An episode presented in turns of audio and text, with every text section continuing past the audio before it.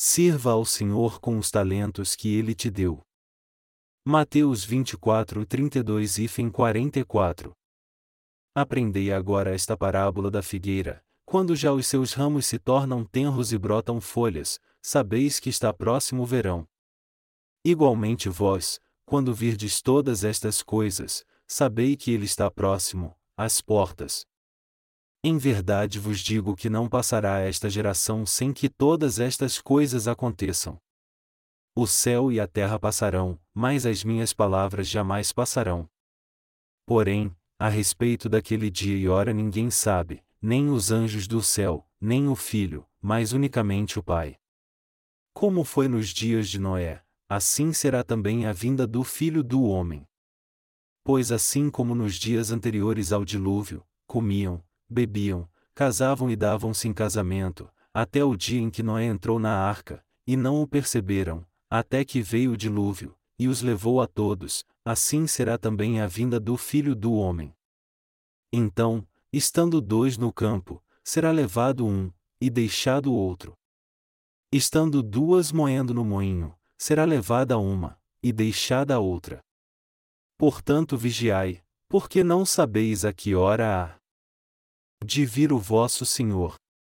Mas considerai isto, e se o pai de família soubesse a que hora viria o ladrão, vigiaria e não deixaria que sua casa fosse arrombada. Por isso estai vós também apercebidos, porque o Filho do Homem há de vir a hora em que não penseis. Há 18 pessoas convidadas para a classe evangélica desse acampamento para treinamento de discípulos de inverno. Eu sinceramente espero que Nosso Senhor entre em seus corações e os faça receber o Evangelho. E quando orar, você deve pedir para que Deus salve as almas dos alunos da classe evangélica e também seus familiares e amigos. Antes de você chegar aqui, seus pastores disseram que toda a instalação do retiro em já estaria em boas condições. Mas levou somente algumas horas para descobrir a realidade. A água encanada do quarto das mulheres não congelou? Eu soube que a água congelou e não saía nada. Então, os membros da equipe tiveram uma reunião e prometemos uns aos outros fazer o melhor pelo menos daqui em diante. Eu não sei por que é tão difícil para os membros da equipe serem vistos com bons olhos por vocês. Agora devemos fazer banheiros com novas instalações no quarto das mulheres. Se Deus permitir, as instalações ficarão melhores no próximo verão. É muito bom ter um lugar espaçoso para adorar, todas as instalações do retiro ficarão melhores aos poucos. Eu espero que vocês descansem bem e ouçam as Escrituras de bom grado. Nessa manhã, vou lhes falar sobre quando nosso Senhor virá. O Senhor disse em Mateus 24, 32 e fim 39, e aprendei agora esta parábola da figueira, quando já os seus ramos se tornam tenros e brotam folhas, sabeis que está próximo o verão. Igualmente vós, quando virdes todas estas coisas, sabei que ele está próximo, às portas. Em verdade vos digo que não passará esta geração sem que todas estas coisas aconteçam. O céu e a terra passarão, mas as minhas palavras jamais passarão. Porém, a respeito daquele dia e hora ninguém sabe, nem os anjos do céu, nem o Filho, mas unicamente o Pai. Como foi nos dias de Noé, assim será também a vinda do Filho do Homem. Pois assim como nos dias anteriores ao dilúvio, comiam, bebiam, casavam e davam-se em casamento, até o dia em que Noé entrou na arca, e não o perceberam, até que veio o dilúvio, e os levou a todos, assim será também a vinda do Filho do Homem. O Senhor nos falou sobre o que acontecerá quando ele voltar. Devemos ouvir a sua palavra de ensinamento e admoestação. Então eu vou pregar um sermão para enfatizar seus ensinamentos. Primeiro, quando o Senhor virá? Vamos ver isso na passagem bíblica. O Senhor disse a seus discípulos: Aprendei agora esta parábola da figueira. Quando já os seus ramos se tornam tenros e brotam folhas, sabeis que está próximo o verão. Igualmente vós, quando virdes todas estas coisas, sabei que ele está próximo, às portas.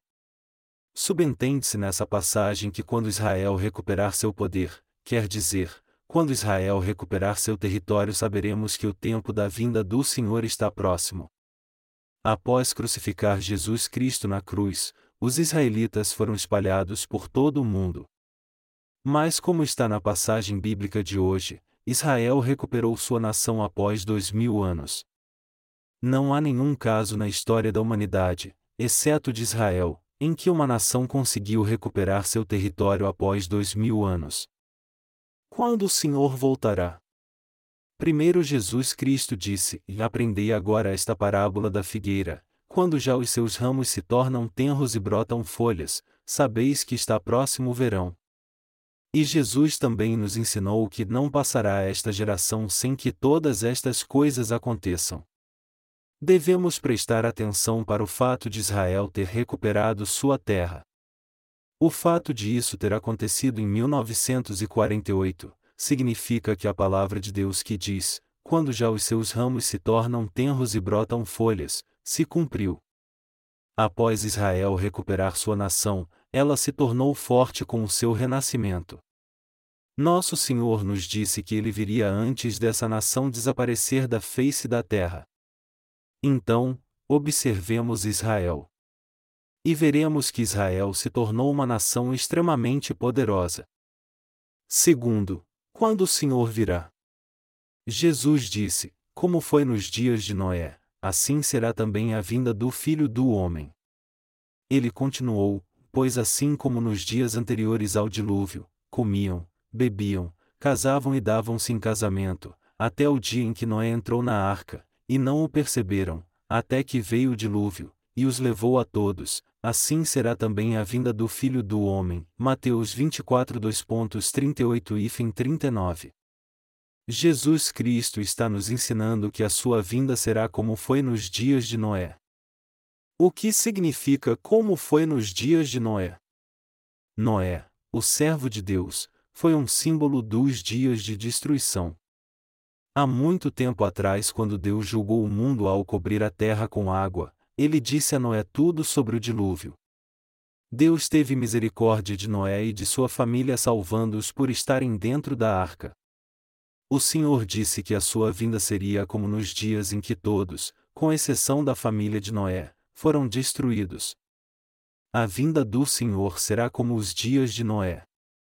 Vamos olhar na Bíblia e ver como foi nos dias de Noé. Está escrito: Pois assim como nos dias anteriores ao dilúvio, comiam, bebiam, casavam e davam-se em casamento, até o dia em que Noé entrou na arca, e não o perceberam, até que veio o dilúvio, e os levou a todos. Nos dias de Noé, as pessoas só se importavam com seus desejos carnais, isto é, a vontade de comer e beber. Pode-se dizer que assim como o julgamento de Deus veio sobre os que seguiam seus desejos carnais, ele virá com o mesmo propósito no futuro. Queridos irmãos, há alguém que não bebe nem come? Todo mundo come e bebe. Então por que o Senhor falou assim nessa passagem? Ele falou assim porque ele virá no tempo em que as pessoas não se importarão mais com Deus, mas somente em satisfazer seus desejos carnais fazendo o que bem entenderem. Amados irmãos, quando olhamos para esse mundo, sabemos que hoje em dia é igual aos dias de Noé em que as pessoas comem e bebem, casam e se dão em casamento. Assim como a geração pecadora dos tempos de Noé chegou ao seu limite, Assim acontece com esta geração. E assim como Deus julgou o mundo com água nos tempos antigos, acontecerá o mesmo em sua segunda vinda. Nosso Senhor disse que ele viria quando as pessoas se importassem somente em comer e beber e satisfazer seus desejos carnais. Mas se as pessoas crerem na palavra de Deus e orando-o, se dedicarem totalmente a servir ao Evangelho, então comer e beber será uma bênção para elas. Mas está escrito que o nosso Senhor virá pela segunda vez quando as pessoas não se importarem mais com Deus e só se preocuparem com suas próprias vidas, não se importando com as coisas espirituais, mas somente com seus desejos carnais, deixando Deus de lado e vivendo só para si mesmas. Devemos ouvir atentamente os ensinamentos de nosso Senhor. Olhando para os sinais de nosso tempo, vemos que tudo já está pronto para a sua vinda. Assim, devemos receber esses ensinamentos e crer que já estamos vivendo nesse tempo. Devemos prestar atenção nos avisos da Sua palavra e guardá-los em nosso coração. Devemos gravar esses ensinamentos em nosso coração, sabendo que a situação atual indica a iminente vinda do Senhor. Devemos aceitar os ensinamentos da palavra de Deus. Esses são os verdadeiros cristãos e o povo que crê em Deus. Devemos ser como esse povo. Não devemos somente falar da vinda do Senhor por causa dos sinais desse mundo. Devemos ouvir atentamente ao que ele disse na Bíblia. Se a palavra de Deus diz isso, devemos aprender dessa forma, e se ela nos repreende, então devemos aceitar e crer no que ela diz. Quando olhamos para a época em que vivemos, sabemos que está acontecendo tudo o que a palavra de Deus disse que aconteceria. Por isso devemos saber e crer em nosso coração que o tempo de sua vinda está se aproximando rapidamente. Então é muito importante nós recebermos os ensinamentos de Sua palavra. Está escrito no capítulo 1 de Apocalipse que abençoados são aqueles que leem, ouvem e guardam a palavra dessa profecia. Por ouvir essa palavra você é abençoado e eu sou abençoado, e as pessoas que creem e vivem pela fé também são abençoadas. Nos dias de Noé, as pessoas não perceberam o julgamento de Deus até que a água veio e as carregou enquanto elas estavam se entregando a comer, beber, casar e se dar em casamento. Esse dilúvio é o símbolo do julgamento de Deus. Deus escolheu o dilúvio como o primeiro julgamento dos dias do Antigo Testamento, e o mundo foi julgado por ele. Quando está escrito que não o perceberam, até que veio o dilúvio, e os levou a todos, assim será também a vinda do Filho do Homem. Isso significa que o julgamento da sua segunda vinda será o mesmo. Quer dizer que as pessoas estão preocupadas em comer e beber, casar e se dar em casamento não percebendo que na verdade elas irão para o inferno quando ele voltar e julgar a todos. Por isso devemos crer no que diz essa passagem bíblica. Devemos aprender com a palavra, e prestarmos bastante atenção se esse mundo está se tornando ou não como está escrito na passagem bíblica de hoje. Devemos examinar atentamente se o mundo está ficando como a Bíblia disse que ficaria. Quando olhamos o mundo de hoje sob a perspectiva da palavra e seus ensinamentos, ele reflete os dias de seu julgamento. Também podemos reconhecer, ver pela fé e crer que esse é o tempo para a sua vinda. Nós cremos que já estamos próximos do fim dos tempos do qual disse o Senhor.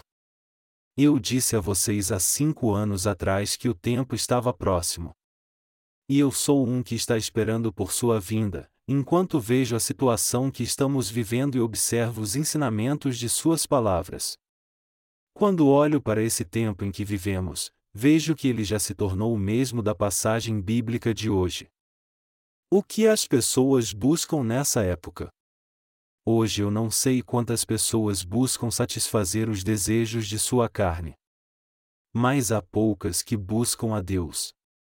Um jornal realizou uma pesquisa e você crê em Deus? E somente 45% dos coreanos responderam que sim. Isso não se compara em nada com as respostas de 90% dos americanos que disseram crer na existência de Deus. A maior parte do povo coreano tem a sua própria religião, mas a maioria deles não crê nem na existência de Deus. Nós vemos com isso que um grande número de coreanos escolhe uma religião, e acredita que ela vai resolver seus problemas humanos, mas não tem uma verdadeira fé em Deus. As pessoas hoje em dia creem em Deus? Elas buscam a Deus? Não, elas não o buscam. As pessoas hoje só buscam satisfazer seus desejos carnais, isto é, a vontade de comer e beber, as pessoas hoje em dia só se interessam pelas coisas da carne, mas não creem em Deus. Por todo o mundo, as pessoas buscam desenfreadamente o que comer e beber. Como o mundo está rumando para o fim e não haverá futuro, as pessoas estão engordando de tanto comer e beber para aproveitar bem suas vidas. Os últimos dias são assim. Também era assim nos dias de Noé antes de vir o julgamento através do dilúvio. Quando Deus julgou o mundo com água, as pessoas só se importavam em comer e beber. Naquele tempo as pessoas eram terríveis e sua maldade era grande. Elas conhecem isso apenas como um mero fato histórico. As pessoas não sabem que isso é um aviso e ensinamento de Deus. Contudo, o Senhor nos ensina sobre o tempo que ele virá através dos escritos de Mateus. Sob o ponto de vista dessa passagem bíblica, como são as pessoas de hoje? Tanto as do passado como as de hoje não estão interessadas em Deus, mas somente em comer e beber. Elas também só pensam em como irão viver, comer e beber. Através da passagem bíblica de hoje, o Senhor nos ensina que o dia da sua vinda está perto. Terceiro, quando o Senhor virá. O Senhor disse no versículo 40: E então, Estando dois no campo, será levado um, e deixado o outro. Ele disse que quando houver dois homens no campo, um será levado e o outro será deixado para trás. Esse campo significa tanto o coração das pessoas quanto o mundo. Há dois tipos de pessoas nesse mundo que levam uma vida religiosa. E isso significa que dentre esses dois tipos de pessoas, um será levado e o outro será deixado para trás. Nós não estamos levando uma vida de fé cristã? Os cristãos não estão preparando o campo de seu coração, tirando as pedras e plantando os ensinamentos da palavra de Deus? Contudo, dentre os mesmos cristãos que estão preparando seu coração, alguns serão levados enquanto outros serão deixados para trás. Ao vivermos nesse mundo, todos nós nos dedicamos à nossa religião da nossa própria maneira, apesar de termos um credo diferente. Alguns são cristãos, outros budistas, e ainda há os muçulmanos. Contudo, cada um segue sua vida de fé do seu próprio jeito, os nascidos de novo serão levados, enquanto os que não nasceram de novo serão deixados. Isso acontecerá no dia da sua vinda. Desta forma, devemos dar ouvidos à palavra do Senhor e aos seus ensinamentos. Nós mesmos temos que cultivar o campo do nosso coração e receber a perfeita redenção que é não ter mais pecados dentro dele. O que decidirá se você será levado ou não será o fato de você ter nascido de novo pelo Evangelho da água e do Espírito. Antes de o Senhor voltar, devemos examinar a nós mesmos e ver se eu nasci de novo ou não. Em outras palavras, devemos pensar se eu serei levado ou deixado para trás na vinda do Senhor. Só porque leva uma vida de fé e cegas não significa que você será arrebatado. E não significa que você passará pelo arrebatamento só porque você capinou e preparou o campo do seu coração de maneira imprudente. Devemos aprender com a palavra da verdade. Devemos preparar o campo de nosso coração pela palavra da verdade. E devemos aceitar em nosso coração o Evangelho da água e do Espírito, a sua palavra é que faz com que as pessoas nasçam de novo. As sementes da sua palavra devem cair em nosso coração, brotar e dar frutos. Devemos nos tornar pessoas que possuem a semente da sua palavra em nosso coração, essa palavra de salvação que nos faz nascer de novo da água e do Espírito. E mesmo sendo óbvio que a sua vinda está perto, há pessoas que ainda não aceitaram o Evangelho da água e do Espírito, e elas devem plantar logo essa fé em seu coração. Se alguém não tem a palavra de Deus em seu coração, deve comprá-la custe o que custar, e deve aceitá-la rapidamente se ela for dada de graça. Pois se não tiver a palavra da salvação em seu coração e não nascer de novo, ele será deixado para trás nos últimos dias. Então, você deve checar através do Evangelho da Água e do Espírito se você nasceu de novo, para se assegurar disso antes que o Senhor volte. Você não deve só esperar por sua chegada, mas deve examinar a sua fé.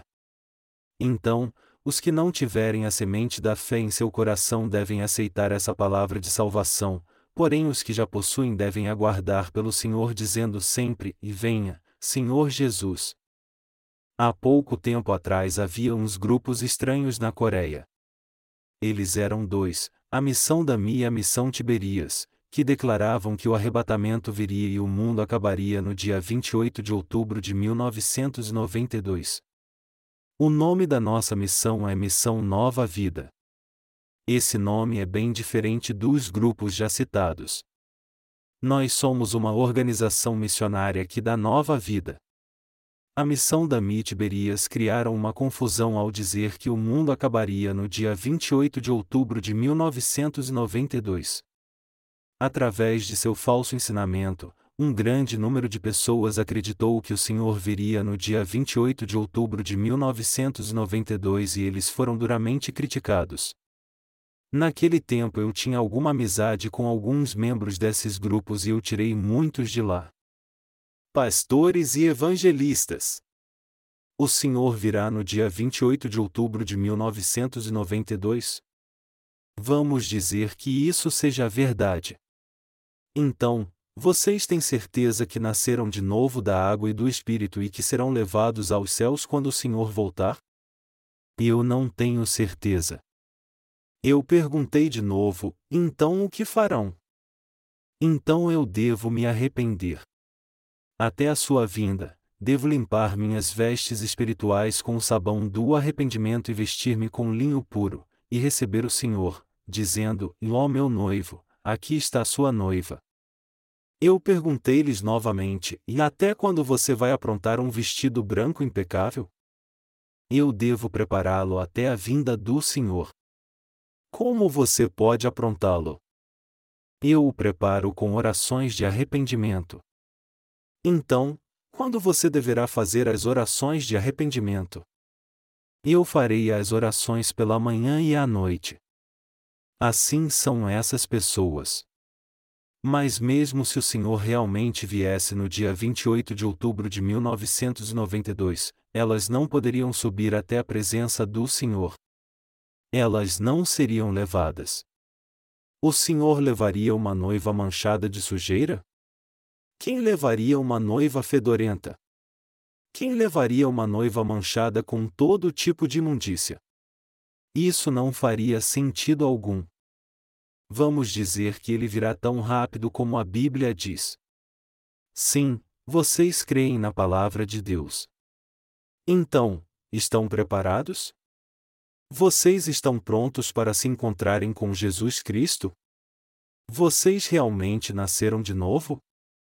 Então, eles dizem: sim, eu nasci de novo pelo sangue de Jesus. Quando a Bíblia fala do sangue de Jesus, é só para explicar que ele levou os pecados do mundo através de seu batismo. Mas há pessoas que dizem crer no sangue de Jesus sem crer em seu batismo. Pode haver algum resultado sem causa? Essas pessoas não nasceram de novo ainda elas estão envergonhando o nome de Jesus e difamando os cristãos. Eu não sei se eles estão mesmo cultivando sua espiritualidade ao fazer orações de arrependimento. Contudo, essas práticas não acabaram, mas existem até hoje. Mesmo agora, há milhares de pessoas que creem dessa forma. Estando duas moendo no moinho, será levada uma, e deixada a outra.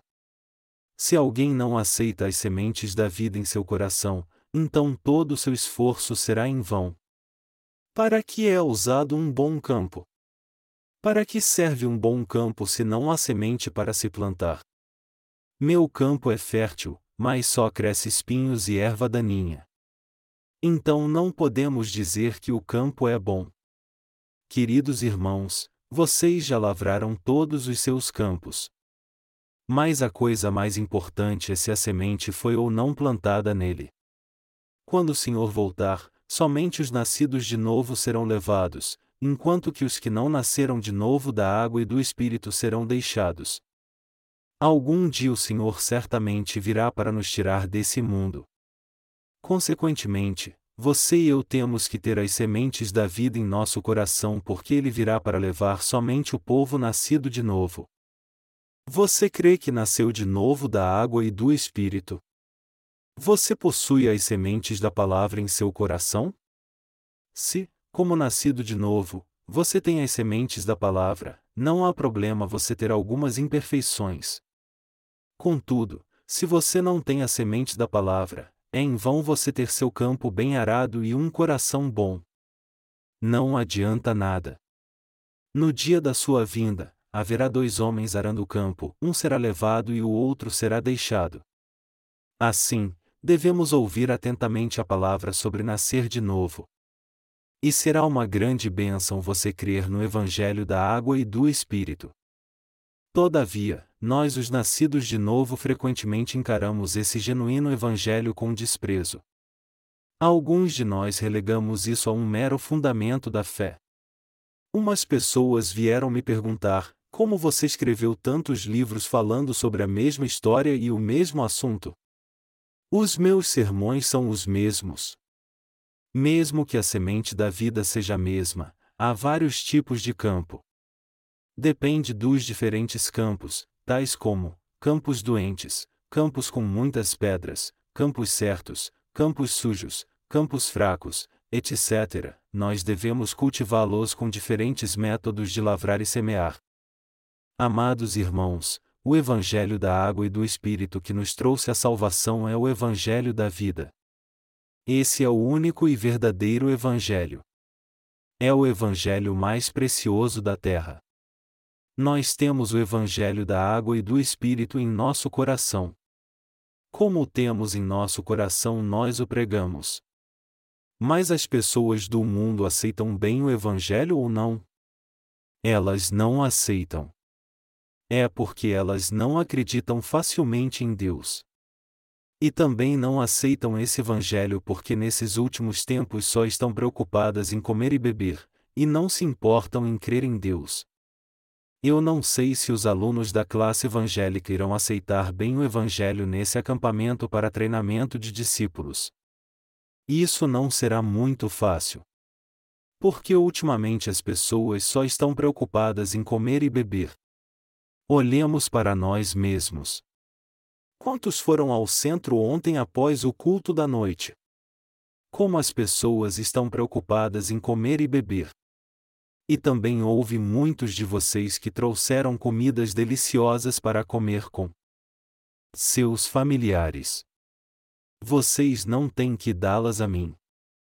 Eu tenho muito que comer. Você e eu temos esse precioso Evangelho da água e do Espírito. Eu agradeço a Deus por isso. Quando nosso Senhor voltar, nós, os nascidos de novo, o povo que tem a palavra da vida, o Evangelho da água e do Espírito, seremos levados por ele. Mas a vida dos que não possuem essa palavra se tornará vazia.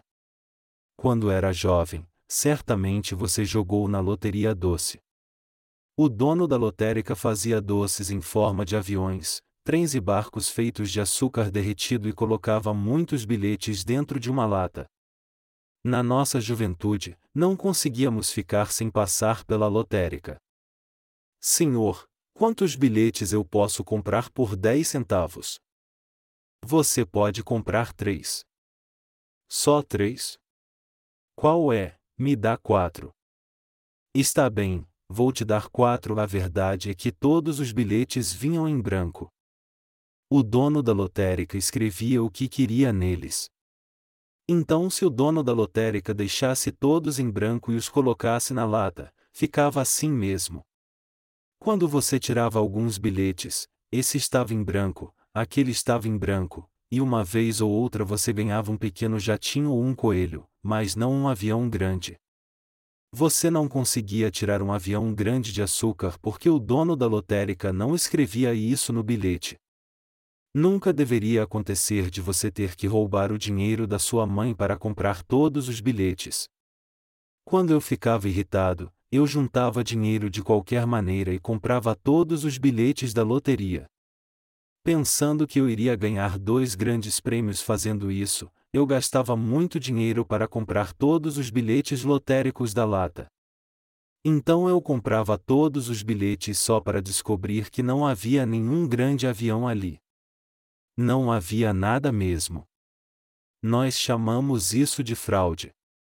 De qualquer modo, você e eu que recebemos a remissão de pecados somos felizes porque agora é o tempo da sua vinda.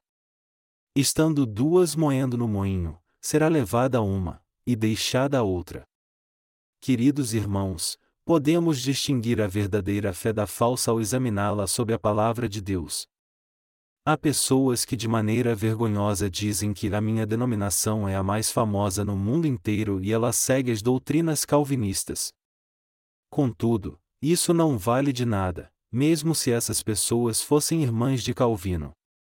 No final elas serão deixadas como a mulher que estava moendo no moinho. Há duas mulheres moendo no moinho. Elas colocam uma colher de feijão ou arroz na pedra do moinho. Se você moer os grãos com a pedra, alguns deles serão moídos. Com o som drr.drr.drr.drr, o que estiver dentro do moinho será esmagado e virá para fora. As duas mulheres estão moendo no moinho com vontade, de repente, uma é deixada ali. Enquanto duas mulheres estão moendo no moinho, uma é levada e a outra é deixada. Amados irmãos, somente os que tiverem uma verdadeira fé e que nasceram de novo pela água e pelo Espírito, é que serão levados em sua vinda. Vocês creem nisso? Amém. Há várias pessoas no mundo que se gabam, dizendo: e nossa denominação é assim e assim, e eu sou o presidente dela. Eu não posso evitar de rir quando ouço essas pessoas. Aqueles que não nasceram de novo dão grande ênfase à sua aparência. Contudo, os nascidos de novo não são assim. Os que não nasceram de novo se orgulham daquilo que são, de como sua denominação é antiga ou como foi feita a sua tradição, etc. Mas qual é o fundamento da sua fé? À luz da palavra de Deus, como é o seu coração? seu coração é totalmente podre por causa do pecado. Devemos saber como é precioso ter esse Evangelho da água e do Espírito. Essa é a palavra de Deus. Mesmo se esmagarmos nosso coração com um martelo e o moermos no moinho, ainda assim seremos o povo nascido de novo. Não importa o quanto aremos o campo do nosso coração vez após outra, nós continuaremos sendo o povo nascido de novo. Somos o povo nascido de novo que está revestido de inocência por dentro e por fora. Isso é real. Contudo, os cristãos não nasceram de novo como nós. Eles são feios e cômicos. Eles levam sua vida religiosa, mas não serão levados pelo Senhor. Como isso acontecerá? Mesmo que tenha tido uma vida religiosa desde o útero de sua mãe, e tenha ido para a escola dominical desde cedo, para a classe das crianças, adolescentes, jovens, adultos, e tenha um bonito histórico servindo como diácono, presbítero, pastor, até chegar a presidente de sua denominação, ele é igual ao general Naaman. Mesmo Naaman sendo um general, ele era evitado por todos por ter lepra. É. Não importa como tenha sido o ministério de alguém, se ele não tiver a palavra da água e do Espírito, o Senhor o deixará ao invés de levá-lo. Desta forma, nós sabemos como é precioso o Evangelho que temos. Todo o tempo em que estamos juntos nós falamos sobre o Evangelho da água e do Espírito. Falamos sobre ele na noite passada e continuamos a fazê-lo nesta manhã. Você pode dizer em seu coração: isto é tão chato. Meus ouvidos estão sofrendo. Você não tem outra palavra de Deus além dessa? Realmente não há nada melhor que isso? Não, não há. Devemos saber que essa é a coisa mais valiosa que temos. Está escrito: não tenho prata nem ouro, mas o que tenho te dou. Atos 3 horas e 6 minutos. Qual é a coisa mais preciosa que você tem? É o Evangelho da água e do Espírito. Essa é a coisa mais preciosa e nossa essência mais importante. Esse Evangelho da água e do Espírito salva os aleijados espirituais, as pessoas que não têm uma boa vida de fé e os pecadores que estão morrendo. Então ele é muito precioso. Verdadeiramente, o Evangelho da água e do Espírito é muito precioso. Nosso Senhor disse: Vocês estariam preparados se soubessem o dia e a hora do fim? Em outras palavras, devemos sempre vigiar porque o Senhor virá como nos dias de Noé. Ele disse: Portanto vigiai, porque não sabeis a que hora há de vir o vosso Senhor. Mateus 24 horas e 42 minutos. Nós que vivemos nos dias de Noé devemos estar vigilantes pregando sempre o Evangelho da água e do Espírito, e vivermos com fé que agora é o tempo da sua vinda. Devemos saber que se esperarmos mais um pouco ele virá, e continuar ouvindo seus ensinamentos e recebendo-os em nosso coração, continuando fielmente com a obra que ele nos entregou. No capítulo 25 de Mateus, encontramos a parábola dos talentos. Vamos ler do versículo 14 ao 30 no capítulo 25 de Mateus. Pois será como um homem que, ausentando-se do país, chamou os seus servos e entregou-lhes os seus bens. A um deu cinco talentos, a outro dois e a outro um, a cada um segundo a sua capacidade. Então partiu. Tendo ele partido, o que receberá cinco talentos negociou com eles e ganhou outros cinco talentos. Do mesmo modo, o que receberá dois ganhou também outros dois. Mas o que receberá um foi, cavou na terra e escondeu o dinheiro do seu senhor. Muito tempo depois veio o senhor daqueles servos e ajustou contas com eles. Então, aproximando-se o que receberá cinco talentos, entregou-lhe outros cinco talentos, dizendo: E Senhor, confiaste-me cinco talentos. Olha, aqui estão outros cinco talentos que ganhei com eles. O seu senhor lhe disse: Bem está servo bom e fiel. Sobre o pouco foste fiel, sobre o muito te colocarei. Entra no gozo do teu senhor. Chegando também o que tinha recebido dois talentos, disse: E Senhor, entregaste-me dois talentos, olha, com eles ganhei outros dois. Disse-lhe o seu senhor: Bem está, bom e fiel servo. Sobre o pouco foste fiel, sobre o muito te colocarei. Entra no gozo do teu senhor. Mas, chegando também o que receberá um talento, disse: E senhor, eu sabia que és um homem duro, que ceifas onde não semeaste e ajuntas onde não espalhaste, atemorizado, escondi na terra o teu talento. Aqui tens o que é teu. Respondeu-lhe, porém, o seu senhor e mau e negligente servo, sabias que ceifo onde não semeei e ajunto onde não espalhei? Devias então ter dado meu dinheiro aos banqueiros, e quando eu viesse, receberia com os juros o que é meu. Tirai-lhe o talento, e dai-o ao que tem dez.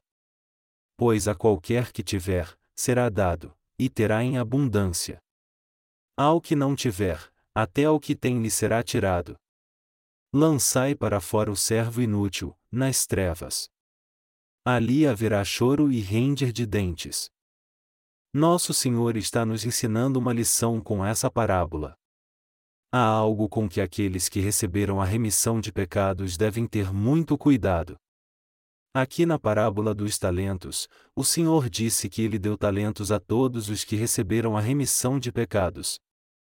O Senhor deu a você e a mim os mesmos talentos.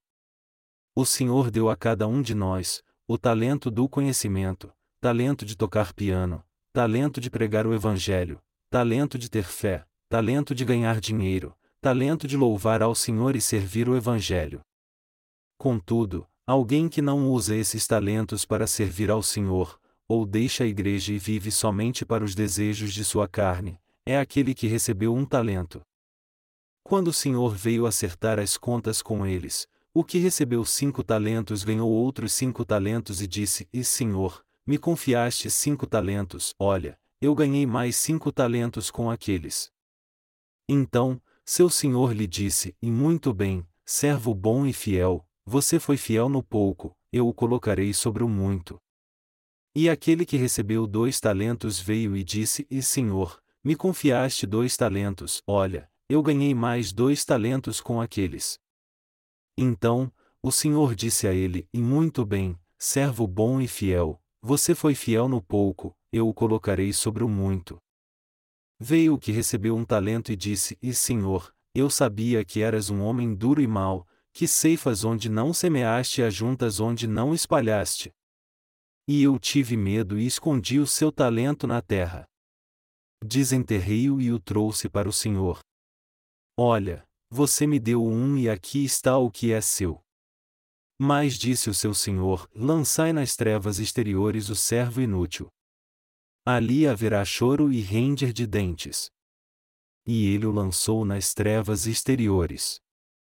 Queridos irmãos, há algo com que nós, os nascidos de novo, devemos nos preocupar. É que você não deve viver para si mesmo após ter nascido de novo. Deus deu aos nascidos de novo talentos para servi-lo em sua igreja. Quaisquer que sejam os talentos, ele deu talentos a todos nós. Alguns seguem os servos de Deus e satisfazem cada uma de suas necessidades, o que é um talento. Também há irmãos e irmãs que ganham muito dinheiro e servem ao Senhor custeando o Evangelho para que ele dê frutos. Deus deu vários talentos aos nascidos de novo. Mas há algumas pessoas que não usam os talentos para servir ao Senhor, mas somente para servir a si mesmas. Essas pessoas dizem: Em Senhor, eu sabia que és um homem duro, que ceifas onde não semeaste e ajuntas onde não espalhaste, atemorizado, escondi na terra o teu talento. Dentre os nascidos de novo há aqueles que deixam a igreja dizendo: Ah, eu tenho essa técnica. Eu tenho esse talento. Isso é tão precioso para usar somente para o Senhor. Eu quero usar isso somente para mim mesmo. Essas pessoas acabam deixando a igreja dizendo: Eu tenho esse talento de ganhar dinheiro que ninguém sabe. Eu não sabia disso antes. Mas agora eu sei que sou tão talentoso nessa área, vou viver uma vida maravilhosa nesse mundo. Essas pessoas deixam a igreja e vivem somente para si mesmas. Contudo, o que acontecerá com essa pessoa que usa o talento dado por Deus só para ganhar dinheiro para si mesma, de modo a satisfazer seus próprios desejos? No dia da volta do Senhor, o que recebeu um talento e o enterrou no chão, dirá: Tome aqui o seu talento. Eu não toquei em nada dele. Tome aqui seu talento inteiro. Aqui você deixou, aqui ele ficou. Você está satisfeito? Meu Senhor, como eu já recebi a salvação, estou indo para o reino dos céus. Então o Senhor dirá: e espere. Do que você está falando? Seu coração está endurecido por sua própria justiça, e ao invés disso fala que não fez nada de errado, e que o Senhor é injusto dizendo: Você não veio acertar as contas comigo. Você não voltou para tomar de volta o que me deu, você não me deu nada além de um talento, certo? Você quer dizer que queria dois no lugar de um? Você por acaso é um ladrão? Eu ouvi que há muitos senhores malvados nesses dias, e quem sabe se você não é um deles? Onde poderia se achar um senhor tão mau que quer dois ao invés de um? Nem eu mesmo faço isso. Assim, estando cheio de sua própria justiça, ele diz que não fez nada de errado e que o Senhor é que é injusto. Então o Senhor o lança nas trevas exteriores, dizendo: Se você tivesse dado meu dinheiro aos banqueiros, você teria recebido os juros dele. Você nem fez isso e ainda enterrou todo o talento na terra. Ter o talento e enterrá-lo na terra significa que ele usou seu talento para si mesmo, para beber e comer. Amados irmãos, isso é verdade ou não? É sim. E chamamos esse tipo de pessoa de filho de um ladrão. Esse tipo de pessoa é intolerável. Se eu vir servos de Deus e santos que deixaram a igreja após terem recebido a remissão de pecados, usando seus talentos somente para comer e beber, eu os amaldiçoo no mesmo instante. Eu chamo essa pessoa de filho da mãe. Com o mesmo sentimento do Senhor, eu me sinto enojado com essas pessoas. Essas pessoas terão um terrível final no fim dos tempos. A Bíblia fala sobre isso diversas vezes. Há muitas mensagens sobre isso. Há pessoas que só usam seus talentos para si mesmas.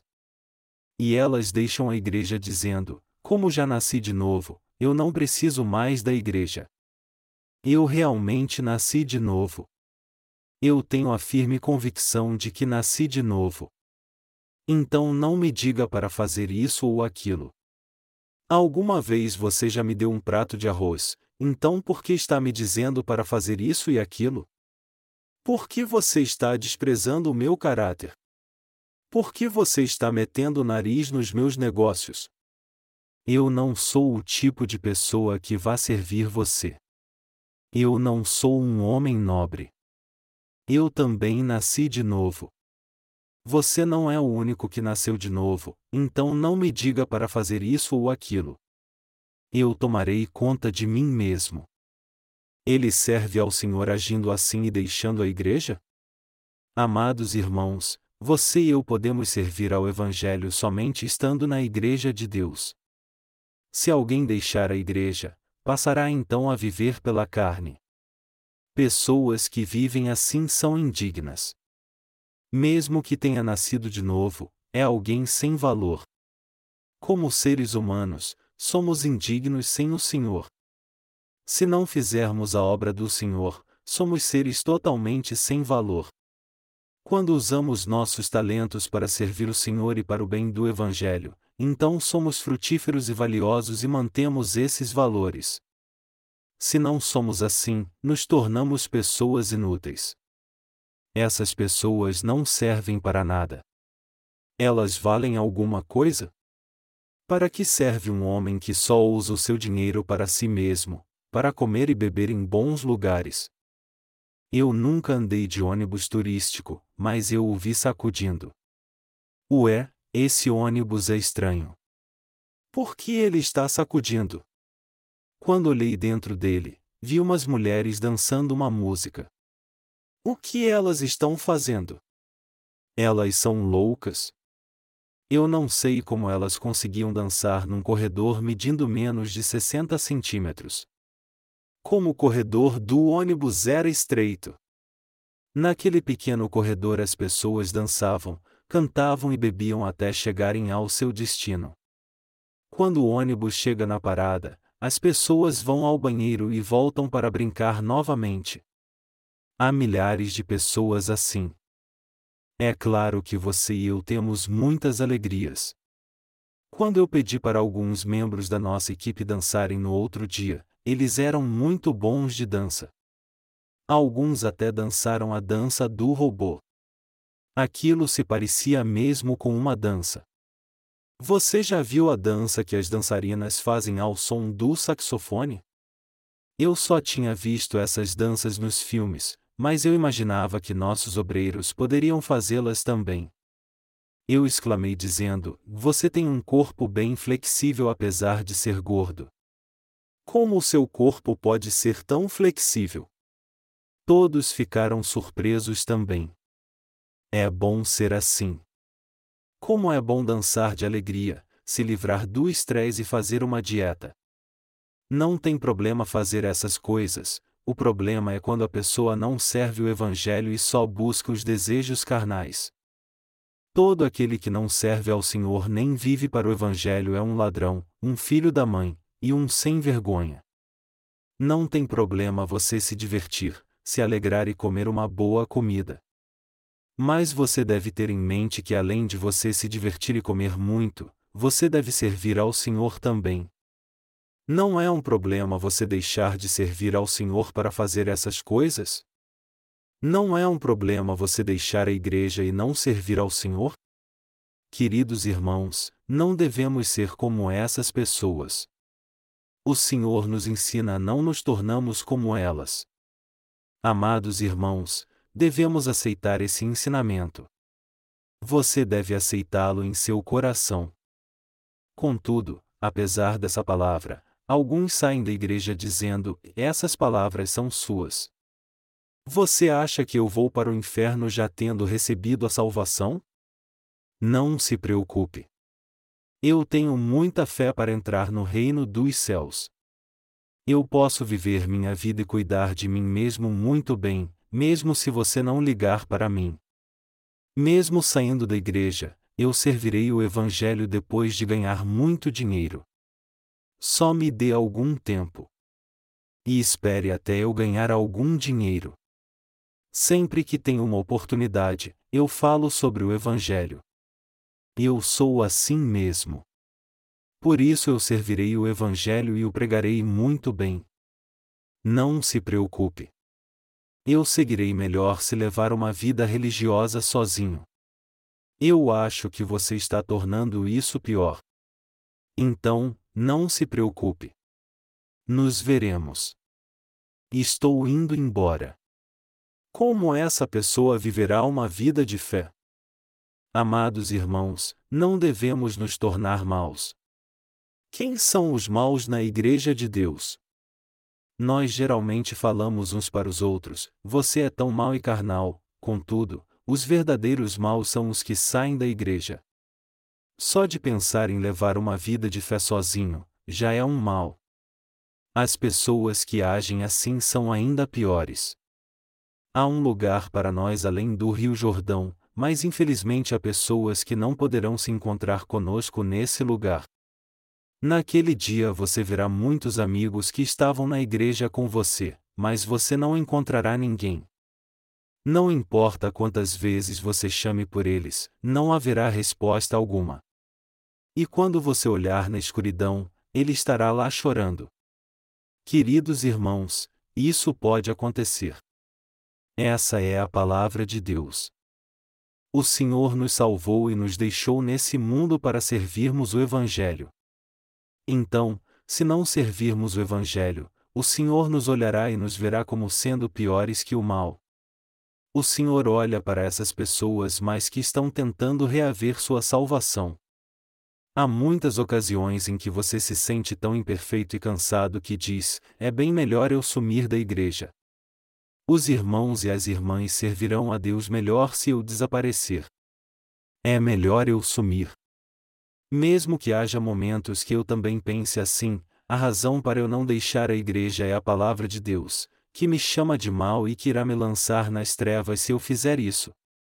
O motivo pelo qual eu não vivo sossegado em um chalé na montanha sem servir o Evangelho, é a palavra de Deus.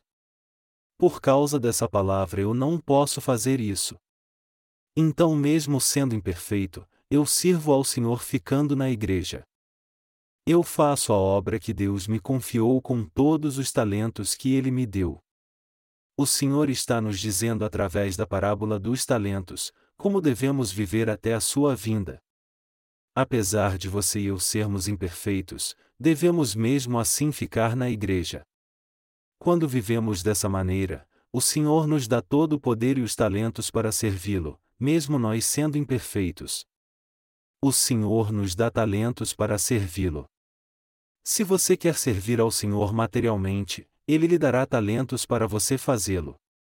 Quando Ele nos dá os talentos, nós podemos servi-lo. Não podemos dar o que não recebemos. Não é a vontade do Senhor que demos aquilo que não temos. Então, até a vinda do Senhor, assim como nos dias de Noé, devemos aceitar seu ensinamento e fazer a sua obra com fé. Devemos fazer sua obra com os talentos que ele nos deu, quer alguém goste ou não, se ele é frutífero ou não. Devemos continuar fazendo a obra com zelo, fé e lealdade, não importa se ela é grande ou pequena. Em nosso coração, não devemos ter preocupações carnais com nossa vida e pensarmos: isso é tudo que eu tenho. Como eu poderei viver se dedicar todos os talentos que tenho ao Senhor? Então o que restará para mim? Amados irmãos, não há nada com o que se preocupar. Se você deseja servir ao Senhor, Ele irá providenciar mais talentos. Isso quer dizer que Ele lhe dará a habilidade para servi-lo. É fácil servir ao Senhor com o que se tem, mas quando não se tem nada, você fica ansioso. Nessa hora, se você tiver fé e orar, Ele suprirá todas as suas necessidades. E há talentos dentro de você que Deus já te deu. Há talentos que o Senhor já te deu, mas você não consegue usá-los porque ainda não os descobriu e não os desenvolveu pela fé. No caso de você ainda não ter os talentos, o Senhor dará a você talentos novos. Há momentos que o Senhor pede para você fazer essa ou aquela obra. Dentre essas obras, há coisas que você nunca fez na vida. E há coisas para as quais você não tem aptidão. Mas, quando você tenta fazer essas coisas na igreja, você verá que o Senhor te dará os talentos para fazê-las. Queridos irmãos, estamos vivendo os dias de Sua vinda. Por isso o Senhor nos disse para estarmos vigilantes. Devemos mesmo estar vigilantes. Devemos ficar na igreja em todas as situações, devemos continuar fazendo a obra com sinceridade com os talentos que nos foram dados, e crermos nas palavras de Deus. Como disse Pedro, não tenho prata nem ouro, mas o que tenho te dou, Atos 3 horas e 6 minutos, devemos crer que o Senhor deu a você e a mim o presente mais precioso de todos, isto é, o Evangelho da água e do Espírito, e devemos pregar esse Evangelho com fé. Devemos crer que recebemos o precioso Evangelho da água e do Espírito do Senhor, e que Ele já nos deu os talentos para servi-lo. Até aquele dia, devemos pregar esse genuíno Evangelho com fé para as pessoas que não o conhecem, a fim de prepará-las para a segunda vinda do Senhor. Essa missão, esse mandamento de Deus, foi dado a você e a mim. Assim, você e eu temos que viver pela fé, aceitando os seus ensinamentos em nosso coração. Apesar de as pessoas estarem preocupadas somente com o que comer e beber, e nós também comemos e bebemos, devemos aceitar em primeiro lugar os ensinamentos do Senhor. E devemos crer também. E vivermos com essa fé. Temos que fazer isso. O mundo está ficando cada vez mais com as características dos dias de Noé. O mundo está se tornando como nos dias de Noé. Quem pode dizer que esses dias não são como os dias de Noé? Mesmo que eu não tenha dado exemplos mais específicos como esse tempo é parecido com os dias de Noé, você conhecerá a realidade através dos jornais, revistas e televisão. Por isso eu não falo mais sobre esse assunto. Agora é o tempo da volta do Senhor. Eu espero que você receba esse ensinamento. Queridos irmãos, vocês creem nesse ensinamento? Sim. Eu espero que vocês creiam mesmo nessa admoestação. E espero que vocês aceitem essa advertência de Deus e vivam nessa fé, não deixando a igreja até o dia da sua volta. Somente os que nasceram de novo acreditam que esse tempo é o tempo da volta do Senhor. As pessoas do mundo estão agitadas casando, se dando em casamento e construindo casas. Isso é porque elas não creem que o dia da sua volta está às portas. Elas se esforçam em vão, pois não creem que o mundo acabará. Mas nós, os justos, não devemos nos esforçar em vão. Eu quero fazer o que for preciso, pois essas pessoas certamente precisarão do Senhor. Se há algo para ser feito pelo Senhor e pelo Evangelho, eu farei sem dúvida alguma. Contudo, eu não quero que ganhemos dinheiro ou façamos casas somente pelo nosso desejo carnal. Não é pela riqueza e prosperidade terrena que os nascidos de novo ganham dinheiro, compram e cuidam de suas necessidades diárias. Todas as nossas atividades são para o Senhor. Eu espero que vocês se empenhem em ganhar dinheiro. Não importa o que vocês façam, quer comam ou bebam, eu espero que, mesmo sendo imperfeitos, vocês vivam para o Senhor e fiquem dentro da igreja.